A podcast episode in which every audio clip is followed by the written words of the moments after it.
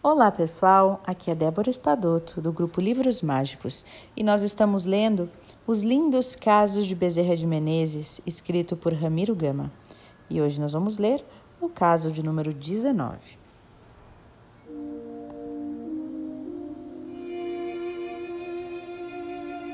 Nascem no Brasil as primeiras mocidades espíritas.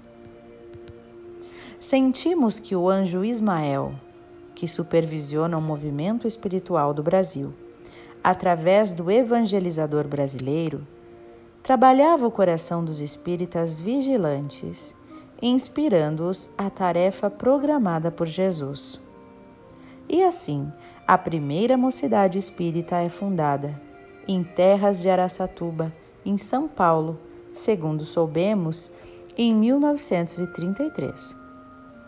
Diamantino Sá, no Centro Espírita Amaral Ornéias, funda as aulas A Moral Cristã do Departamento de Ensino Evangélico em 1934.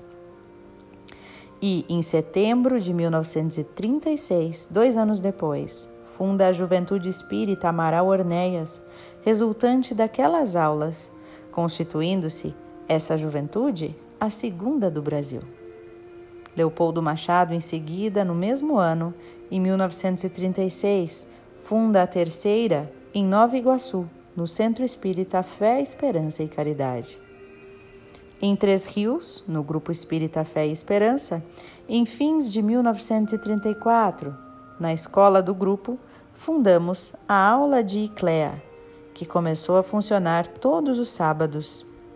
E em 1937, em continuação dessa aula, fundamos a Mocidade Espírita Bezerra de Menezes, a quarta em todo o Brasil. E hoje elas são incontáveis.